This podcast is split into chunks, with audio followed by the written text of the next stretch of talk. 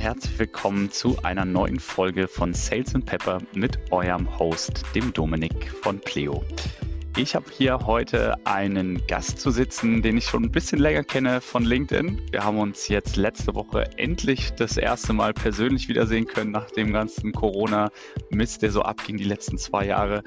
Und ähm, ich freue mich, dich begrüßen zu können. Äh, hi Raji von Lemon Taps. Hi Dominik, freut mich hier zu sein. Raji, ich mache es meistens so, dass ähm, du die Möglichkeit bekommst, einfach zum Start dich einmal kurz selber unseren Hörern vorzustellen. Einfach mal ganz grob so, wer bist du, was machst du und äh, ja, wie bist du da hingekommen, wo du heute stehst? Ja, gerne. Also vielen Dank für die Einladung nochmal und hat mich auch sehr gefreut, dich zum ersten Mal persönlich kennenzulernen. Also schon verrückt. Ich glaube, äh, wir gehen einfach später darauf ein, was sich so, sei jetzt mal, die letzten Jahre verändert hat. Ähm, genau, also kurz zu mir, ich bin Ratsch, ich bin 25, ähm, komme aus Stuttgart, habe vor zwei Jahren mit meiner Mitgründerin Anna Lemon Taps gegründet, eine B2B-Plattform fürs effiziente Netzwerken. Doch was heißt das eigentlich? Wir ermöglichen es Mitarbeitern und Mitarbeiterinnen effizient und nachhaltig zu netzwerken mit digitalen Visitenkarten. Das heißt, über unsere Plattform können Unternehmen ihre Kollegen und Kolleginnen mit digitalen Visitenkartenprofilen ausstatten, die man entweder per QR-Code oder NFC teilen kann. Der Vorteil, ganz kurz dazu, ist natürlich der, dass man alle Informationen digital hat. Man kann sie natürlich auch alle jederzeit aktualisieren. Und man kann natürlich Links, Dateien und sonstige Informationen oder mehr Informationen hochladen. Und äh, genau, und das ist eigentlich ganz cool gewesen, weil auf der OMR haben wir uns ja da getroffen und nicht nur du, sondern auch viele weitere haben Lamentus verwendet und das ist natürlich eine ganz coole Sache jetzt. Ja, das äh, kann ich mir vorstellen. Ich selber bin ja auch kurz, also noch während Corona eigentlich auf euch aufmerksam geworden, weil ich irgendwann mal ja danach gegoogelt habe, gibt es nicht eine Alternative zu diesen herkömmlichen Papierkarten, weil kaum ändert sich dein Titel irgendwo, brauchst du wieder 200 neue Papiervisitenkarten und die anderen landen im Müll.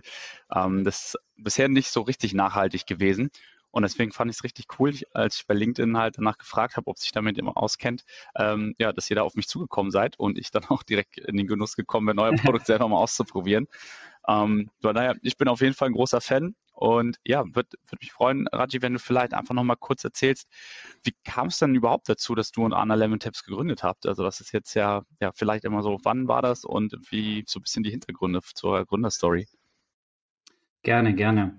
Und zwar äh, ist es so, vielleicht gehen wir noch mal einen Schritt äh, weiter zurück. Und zwar die Anna und ich haben uns in Karlsruhe beim Studium 2015 kennengelernt, Wirtschaftsingenieurwesen. Ähm, du studierst so ein bisschen von allem, aber du bist eigentlich kein Profi in einer Sache. Ähm, ist aber eigentlich ganz cool. Als Gründer bist du meistens ja Generalist. Das heißt, du kannst äh, dich in viele Gebiete sozusagen hineinversetzen und reinarbeiten.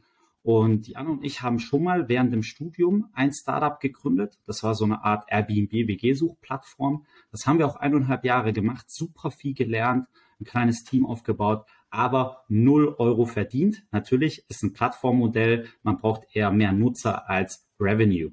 Genau, und das haben wir dann bis August 2019 gemacht, bis wir dann zu der Entscheidung kamen. Wir standen auch kurz vor Business Angel Investment. Okay, wir haben nochmal mit unseren Nutzern gesprochen und zwei Dinge herausgefunden. Erstens, ähm, ja, das Problem oder das Problem ist nicht ein großes Problem, sondern sehr viele suboptimale Probleme. Und um dieses Problem zu lösen, braucht man ein wenig mehr Geld, sage ich jetzt mal so, um dann die kritische Masse zu erreichen, als äh, ja nur eine, sage ich jetzt mal, sechsstellige Summe.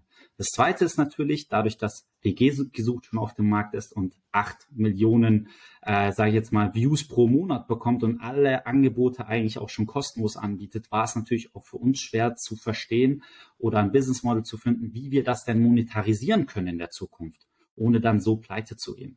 Und dann haben wir sozusagen mit den Investoren gesprochen, auch mit unserem Team und haben dann wirklich, das war wirklich ein tiefgreifender Punkt in meiner Zeit, ähm, Lemon Taps mit Lemon Tips, äh, nicht Entschuldigung, mit Nestio damals aufgehört.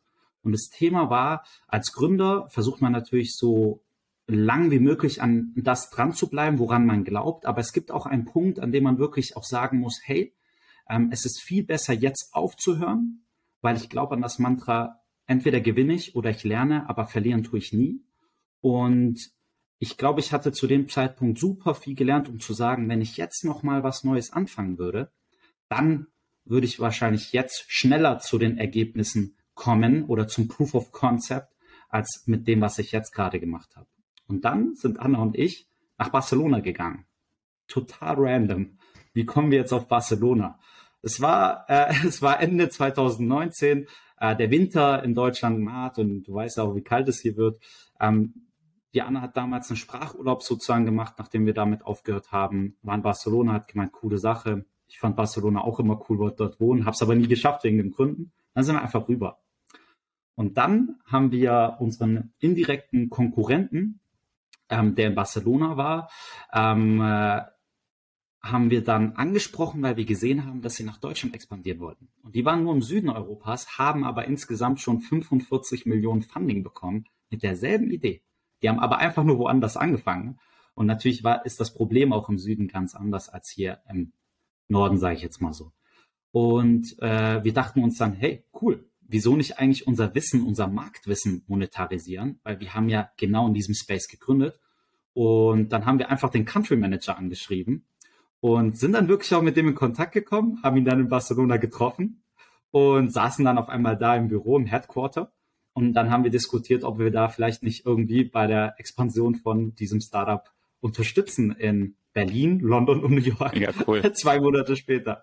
Genau, total verrückt. Und dann haben wir das auch letztendlich gemacht von Januar, Januar 2020 bis Juni 2020 in Berlin, London und auch eigentlich auch nahezu in New York. Aber dann ist Corona ausgebrochen, März 2020.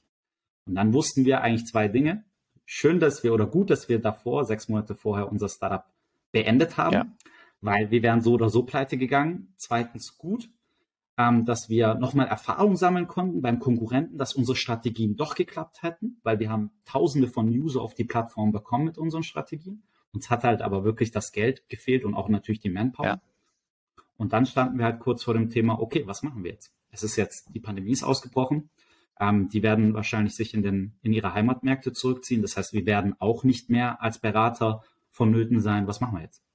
Und dann haben Anna und ich gesagt, okay, bevor wir uns jetzt einen Job suchen, nutzen wir doch die Quarantänezeit, äh, wo, wo der Markt ja sowieso sehr kompliziert und äh, schwierig war zum Heilen, ähm, zum sehr viele Ideen austesten und lernen. Und dann haben wir wirklich während der Quarantänezeit eine Gaming-App für iOS und äh, Android in zwei Wochen gelauncht, einen Merged Store in äh, Amerika gelauncht, um Facebook und Instagram Ads auszuprobieren. Und irgendwann kamen wir auf das Thema IoT, Bluetooth und NFC. Und als wir dann bei dem Thema NFC waren und ich gerade in dem Zeitpunkt aus meinem Studentenwohnheim ausziehen wollte, habe ich so einen Stapel voller Visitenkarten in meiner Schublade entdeckt. Und jetzt kommt wirklich das eine zum anderen wo wir dann, wo ich dann da saß und ich dachte mir so, hey Anna, guck mal, ich habe hier hunderte von Visitenkarten die letzten Jahre seit Gründung verteilt, aber auch bekommen. Und jetzt liegt da so ein Stapel voller Papierkarten hier. Drei Fragen stellen sich mir auf. Erstens, wer sind diese ganzen Leute da, die in dieser Schublade sind? Wirklich, ich hatte keine Ahnung mehr so. Du hast ja gar kein Bild auf diesen Karten. Das ist ja nur Namen und jeder Dritte heißt irgendwie, hat irgendwie denselben Vornamen. So, wer ist denn das? Zwei, zweitens, sind die Daten überhaupt noch aktuell, wenn ich da anrufen würde? So, das weiß ich ja gar nicht. Und drittens, das kann doch nicht nachhaltig sein. Das kann doch nicht sein, wenn ich als junger Mensch schon hunderte von Visitenkarten da in der Schublade habe, dann hat ja jemand, ein Außenvertriebler, der die wöchentlich auf Messen ist, wahrscheinlich tausende davon. Ähm, vielleicht auch sogar so einen schönen Ordner, wo man die Karten reinsteckt oder vielleicht auch noch so eine Kartei, wo man die Karten dann schön nach Nachnamen sortieren kann. Ich hoffe nicht. Ja, ich hoffe auch nicht. Genau, und dann haben wir uns gedacht gehabt, okay, ähm, NFC, man kann Daten über das Handy transferieren und nicht nur ähm, einzelne Daten, sondern auch wirklich komplette Webseiten. Dann haben wir uns gedacht, okay, wieso kann man nicht irgendwie den Kontaktaustausch digitalisieren und mehr Informationen mitgeben und natürlich auch dieses Abgetippe ersparen und natürlich auch, dass man mit einem Klick die Kontaktinformationen direkt einsparen kann. Wieso kann man das nicht irgendwie diesen Prozess verbessern? Aber zu dem Zeitpunkt hatten wir noch keinen blassen Schimmer, wohin es geht. Und so ist dann die Reise oder hat die Reise angefangen. Aber mega spannend. Also ich finde es vor allen Dingen super äh, inspirierend, auch wieder so für jüngere Leute, die vielleicht gerade noch im Studium sitzen, äh, was du gerade so ein bisschen erläutert hast, was ja in Deutschland noch nicht so weit verbreitet ist, diese Fehlerkultur, auch Sachen einfach auszuprobieren, ja. Trial and Error Und sehr, sehr cool, dass ihr einfach diese Zeit genutzt habt, wo andere vielleicht einfach äh, ja, rumgesessen haben und Däumchen gedreht haben, zu Hause, weiß ich nicht, Löcher in die Wand. Pammelerei-Workouts gemacht haben. genau, genau. äh, ja, dass ihr da einfach Sachen ausprobiert habt und geguckt habt, was für euch funktioniert ähm, und diese Erfahrung sammeln konntet. Ähm, sehr, sehr cool auf jeden Fall. Was ist denn so, also wenn ich das richtig verstanden habe, stecken wir immer gerade noch mitten in der Corona-Krise, als ihr dann Lemon Tabs gegründet habt. Ähm, ja. Wie kommt man denn da auf eine Idee, eigentlich dann auch, ja, so, du hast schon gesagt, ihr habt ein paar Sachen ausprobiert, aber wirklich den Mut aufzubringen, auch dann zu sagen, hey, wir stecken hier gerade in der größten Krise des Jahrhunderts, ähm, jetzt lass uns mal eine Firma gründen. Ja, das ist eine sehr gute Frage. Und ich muss dir sagen, für mich als Gründer oder für mich als, als, als jemand, der gerne gründet, der gerne Ideen in, in, in die Tat umsetzt, äh, ich sehe das aus einer ganz anderen Brille und auch aus einem ganz anderen Mindset.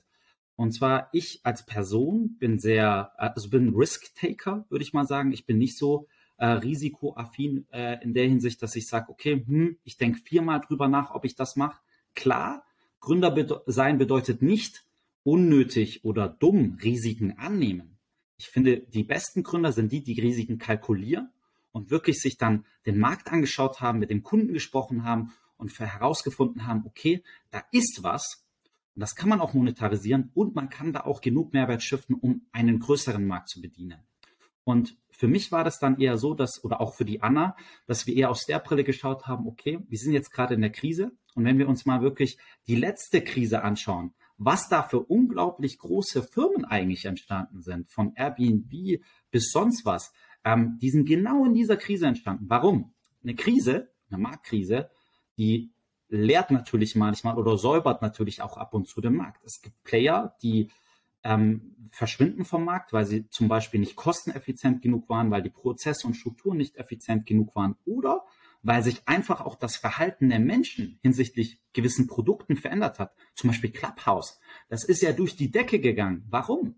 Ähm, das ist durch die Decke gegangen, weil man sich ja damals gar nicht treffen konnte. Man hatte auf einmal einen Raum, sich mit Menschen tagtäglich auszutauschen. Was ist aber danach passiert? Auf einmal, als die Leute wieder rausgehen konnten, und das ist ja innerhalb eines Jahres passiert, ähm, glaube ich, hat niemand mehr Clubhouse verwendet nach ein paar Wochen und Monaten. Lustig, dass das du es ansprichst, weil ich habe tatsächlich das schon komplett verdrängt und ich weiß noch genau, ähnlich wie mit der OMR letzte Woche, äh, wo LinkedIn geflutet war von irgendwelchen OMR-Posts, ja. ging es ja damals mit Clubhouse äh, her und ähm, ich habe es genau tatsächlich so. schon komplett verdrängt. Siehst du, siehst du, und äh, irgendwie waren da ja alle Leute irgendwie bis 10 Uhr abends doch da und haben sich da gute Nachtgeschichten erzählt über Clubhouse. Ja, so war das irgendwie, habe ich das Gefühl gehabt.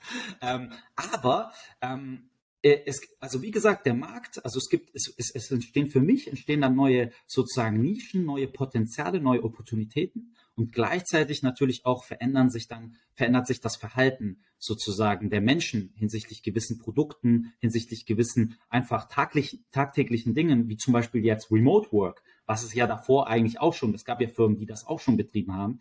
Aber danach ist erstmal dieser ganze Push gekommen. Oder auch schon das einfachste, der QR-Code. QR-Code, deswegen ist Lemon Taps, deswegen ist es eigentlich ganz cool. Wir haben dann natürlich auch eine Marktrecherche gemacht und herausgefunden, okay, den QR-Code und NFC, das gibt's ja schon seit 20 Jahren. Aber gefühlt erst seitdem die Luca-App auf dem Markt ist, seit sieben Monaten, weiß irgendwie halb Deutschland, also die haben ja 40 Millionen Nutzer, ähm, weiß irgendwie halb Deutschland, selbst auch mein, äh, ich habe, mein Opa ist nicht hier, aber ich würde jetzt mal sagen, mein deutscher Opa, ähm, der weiß sogar, wie man den QR-Code einscannt und was man da machen muss.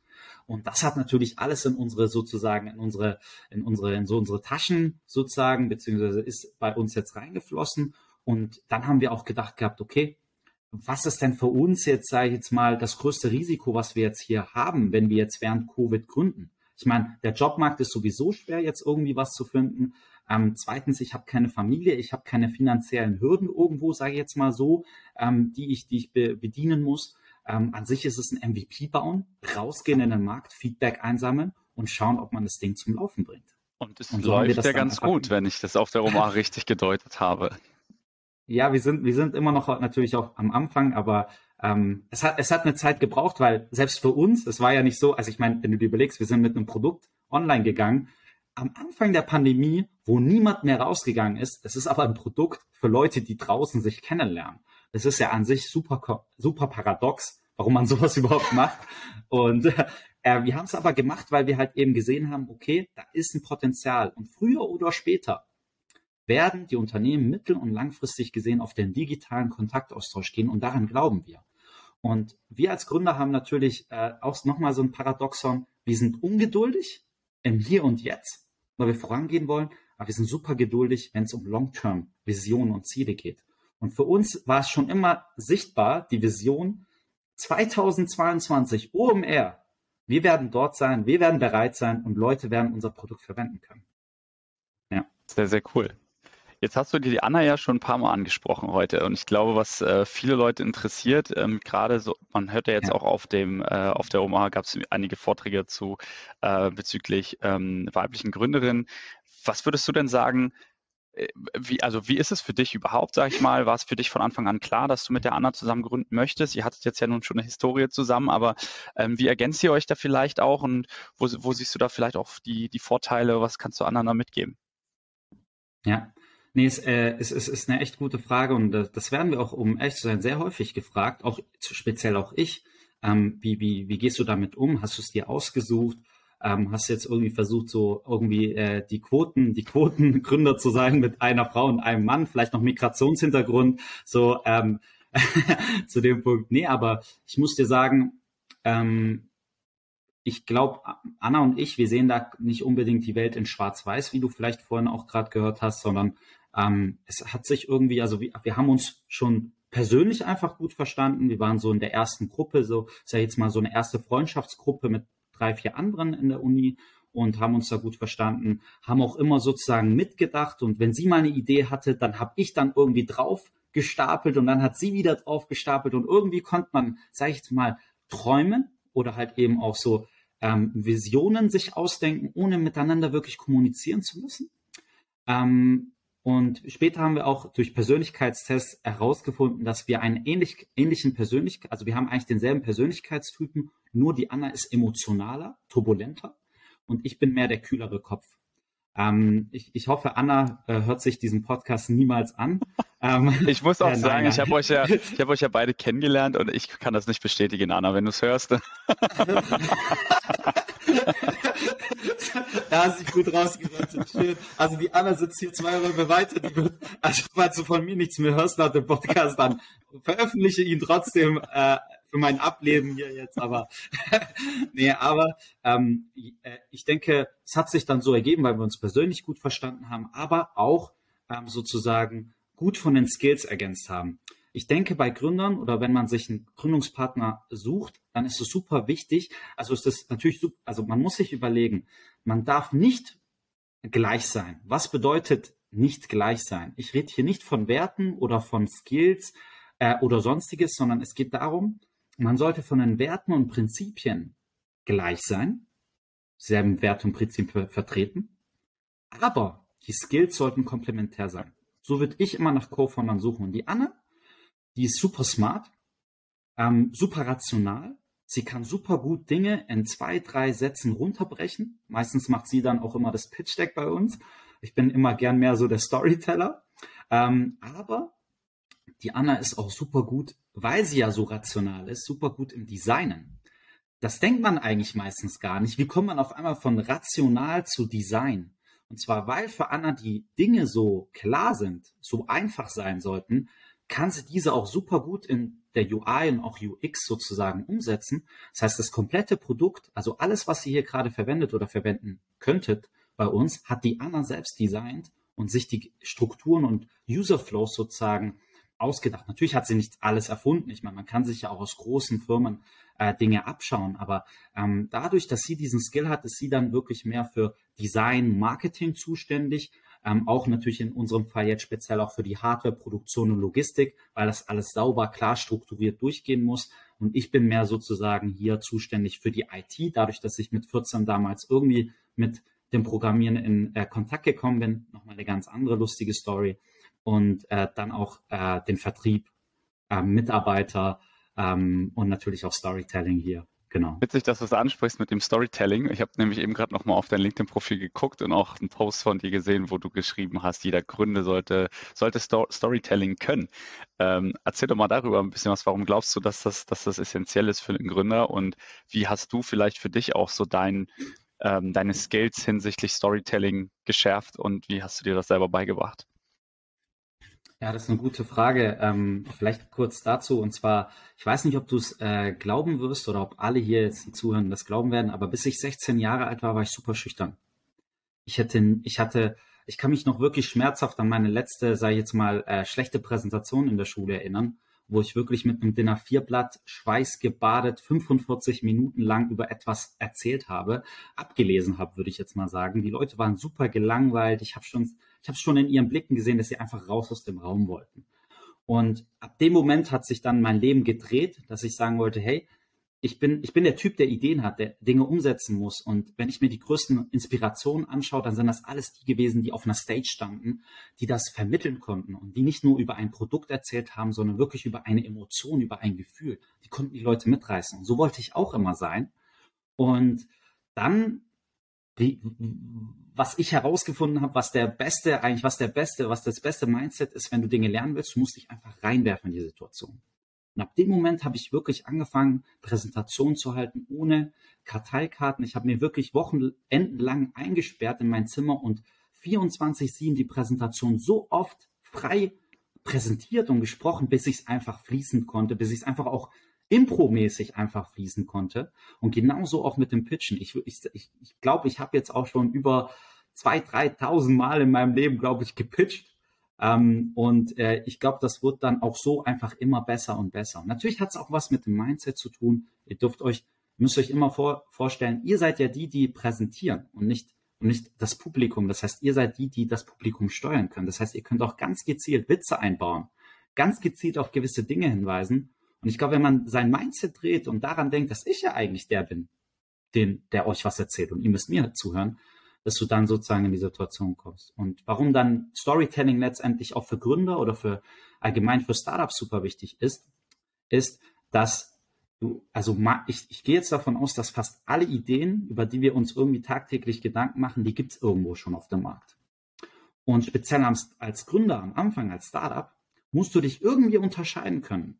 Und wenn ich jetzt euch, jetzt hier auch die Leute, die jetzt zum Beispiel zuhören, wenn ich euch jetzt frage, wo hört ihr eure Musik oder wo würdet ihr Musik streamen, dann denkt ihr eigentlich sofort an Spotify oder Apple Music.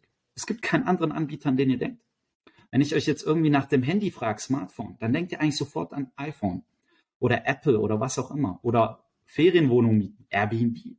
Und genau das ist der Punkt, dass ihr wollt ja ohne, sage ich jetzt mal, Marketingkosten, ohne dass ihr 24-7 Ads laufen lasst, dass die Leute an euer Produkt denken, wenn sie eine Emotion verspüren oder wenn sie über irgendwas nachdenken.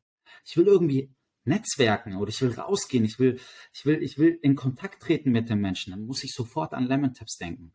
Und deshalb führen wir auch wirklich diese Strategie durch zu sagen, hey, wir Gründer, wir, wir, wir verkaufen, wir verkaufen ja ein, ein, ein Netzwerktool sozusagen. Und wenn wir nicht, wenn selbst wir Gründer nicht die sind, die Netzwerken, wer soll es dann sonst irgendwie vertreten oder irgendwie authentisch sein. Und deshalb denke ich, passt das Produkt auch so gut zu Anna und mir.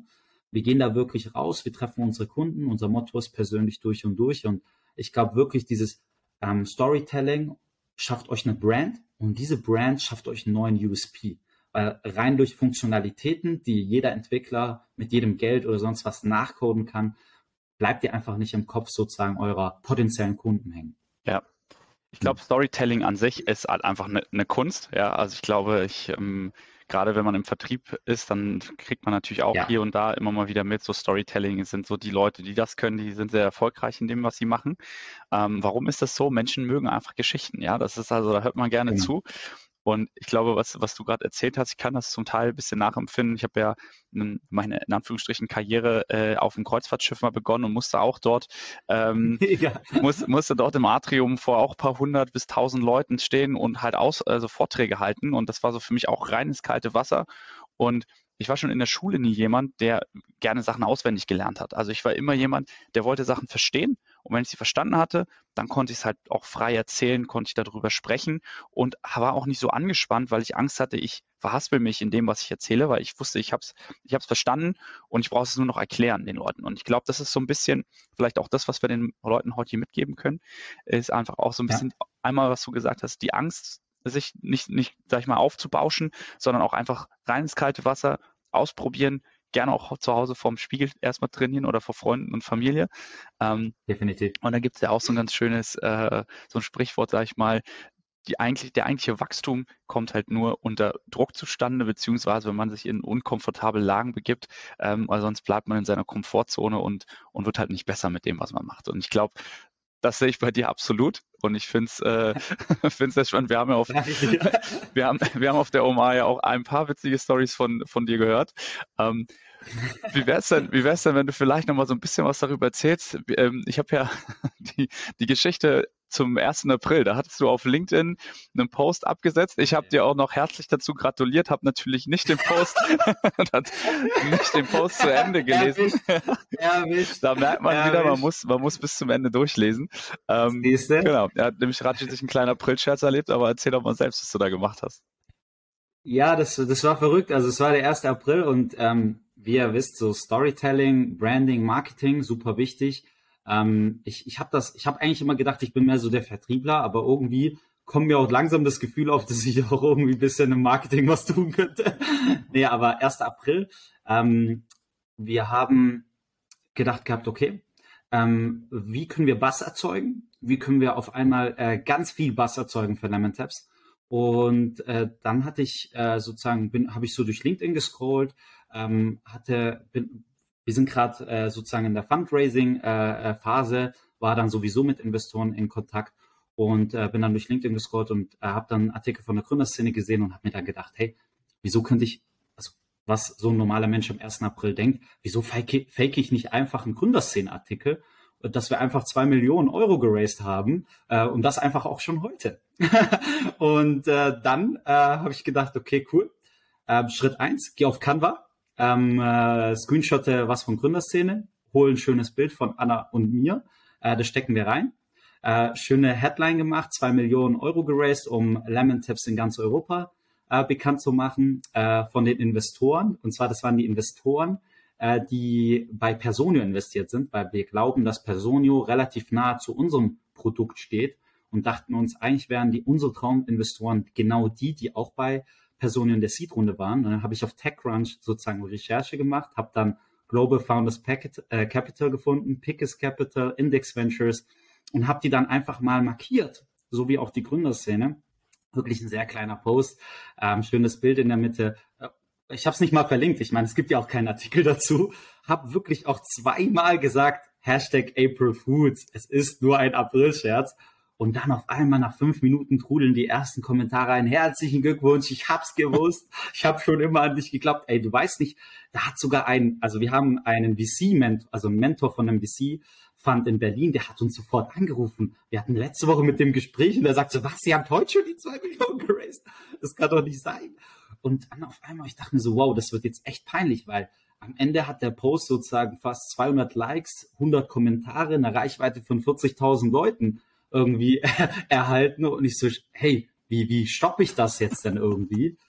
Und dann haben wir sogar angefangen, die Venture Capital drunter zu kommentieren. Und ab da hat dann der Spaß richtig angefangen. Da hat auf einmal Pickest Capital mit ihrem amerikanischen Account mit so 20.000 Followern geschrieben so, nice one, we like the ambition, let's chat. Dann habe ich halt erstmal so ein Gespräch mit Pickest Capital bekommen. Und dann hat auf einmal Global Founders Capital geschrieben sogar, dass sie sich um den Platz gestritten haben mit Tiger Global Management und haben die auch sogar markiert. Und ich dachte so, jetzt, jetzt, jetzt glaube ich es nicht mehr. Also sind wir hier auf Twitter oder sowas, wo man, weil ab und zu macht ja die Deutsche Bahn immer so Kommentare und äh, dann eskaliert das. Aber das war richtig cool und hatte dann auch letztendlich mit Global Founders Capital und Pickers Capital dann eine Woche später dann auch schon den ersten äh, Intro-Call. Genau. Und äh, ja, genau. Also jetzt let's see. Ich will hier nicht sagen, genau. Also ich meine, wir müssen halt immer ein bisschen den Spannungsbogen halten. Also äh, folgt mir auf LinkedIn, wenn ihr mehr erfahren wollt. Bald, bald gibt's News. Genau. Sehr, sehr cool. Ich, ich finde auch, das spiegelt sich ja ganz gut mit dem wieder, was du vorhin schon gesagt hast, mit den kalkulierbaren Risiken. Ähm, einfach auch mal ja ja, einfach mal raus und wirklich mal was sich, sich trauen. Und das fand ich sehr, sehr cool, dass ihr es gemacht habt, weil, wie gesagt, man hat gemerkt und ich glaube, das ist auch ein Riesenzuspruch für euch. Ähm, die Leute haben es euch zugetraut. Also es war für, für die meisten auch für mich keine Überraschung. Es war halt eher so, ja, cool, die haben es geschafft.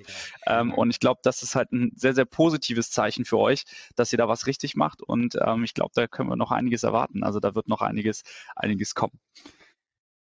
Raji, der, der Podcast ist jetzt schon wieder fast am Ende angekommen. Zum Ende hin würde ich dich ganz gerne nochmal fragen, ähm, was kannst du jungen Menschen oder halt auch anderen Leuten, die Karriere machen wollen, die vielleicht überlegen, auch eine Firma zu gründen, was möchtest du denen mit auf den Weg geben? Was sind so deine Tipps, Tricks, ähm, um einfach auch ja, äh, erfolgreich zu sein und zu bleiben? Hast du irgendwelche Bücher, Frameworks, irgendwas, was du den Leuten mit auf den Weg geben willst? Ja, vielen Dank, vielen Dank dazu. Genau, also ich, ich, ich könnte darüber, glaube ich, stundenlang Podcast halten, aber vielleicht äh, so für den Anfang, also wenn du gerade zuhörst und du hast eine Idee ähm, und glaubst, hey, das, das könnte durch die Decke gehen oder bist dir sogar vielleicht nicht sicher, dann hilft immer mit potenziellen Kunden zu sprechen, beziehungsweise mit der Zielgruppe, von der du glaubst, diese bedienen zu können mit dem Produkt. Ähm, sehr gutes Buch, The Moms Test das habe ich nämlich bei meinem ersten Startup falsch gemacht. Klar habe ich jetzt nicht. Also es geht darum, dass die meisten Gründer, die gehen zu ihrer Mutter, fragen sie, was sie von der Idee halten und die sagt, sagt natürlich, hey super, das ist eine Unicorn-Idee. Und dann bleibst du einfach dran und machst die, machst die Sache. Und klar, ich habe damals nicht mit meiner Mutter geredet, ähm, aber mit vielen Leuten, von denen ich kein konstruktives Feedback bekommen habe und die auch nicht mal unbedingt in der Zielgruppe waren, die mir wirklich Feedback geben konnten zur Value Proposition, zu den Mehrwerten, zur Zahlungsbereitschaft. Deshalb Empfehlung, Empfehlung, Empfehlung. Überlegt euch, okay, ich habe eine Idee. Wie kann ich die Idee in einen schönen Satz verpacken? Was macht meine Idee und was bringt sie dir für einen Mehrwert? Und dann tust du dir schön sozusagen überlegen, was könnte die Zielgruppe sein? Man sagt auch immer schön im Marketing, wenn du versuchst, jeden zu adressieren, adressierst du niemanden. Deswegen wirklich geh auf eine Nische versucht dir zu überlegen, okay, es ist, sind es zum Beispiel die Banker oder Leute, die zum Beispiel Gen Z, geh auf die zu für Interviews 10 bis 50 Stück und versuch deinen Pitch immer besser und besser zu machen. Benutz ruhig auch die Wörter der Leute.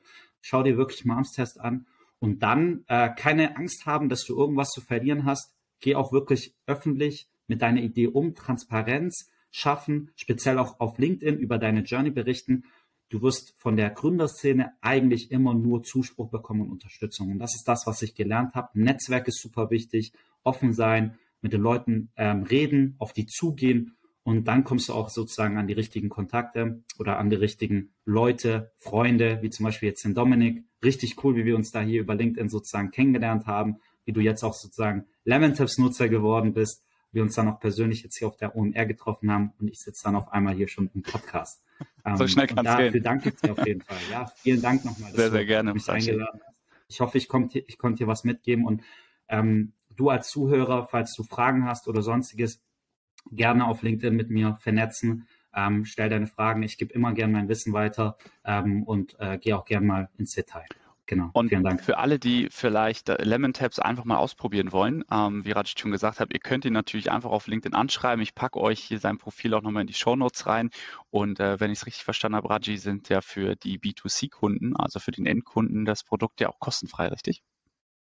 Genau, genau. Also auf unserer Seite lemontips.de gibt es ein Free Trial. Genau, da könnt ihr euch dann einfach mit der E-Mail und Passwort oder über LinkedIn euer Profil erstellen, auch schon direkt den QR-Code-Hintergrund für euer Smartphone und dann auch schon äh, loslegen, nachhaltig und effizient zu netzwerken. Sehr cool. Dann danke dir für deine Zeit, Raji. Ich freue mich, dass wir uns heute hier wieder gesehen haben und ich hoffe, ähm, es dauert nicht lang, bis wir uns auf der nächsten Messe wiedersehen. Gerne, gerne. Danke dir, Dominik. Bis dann. Bis dann. Ciao, ciao.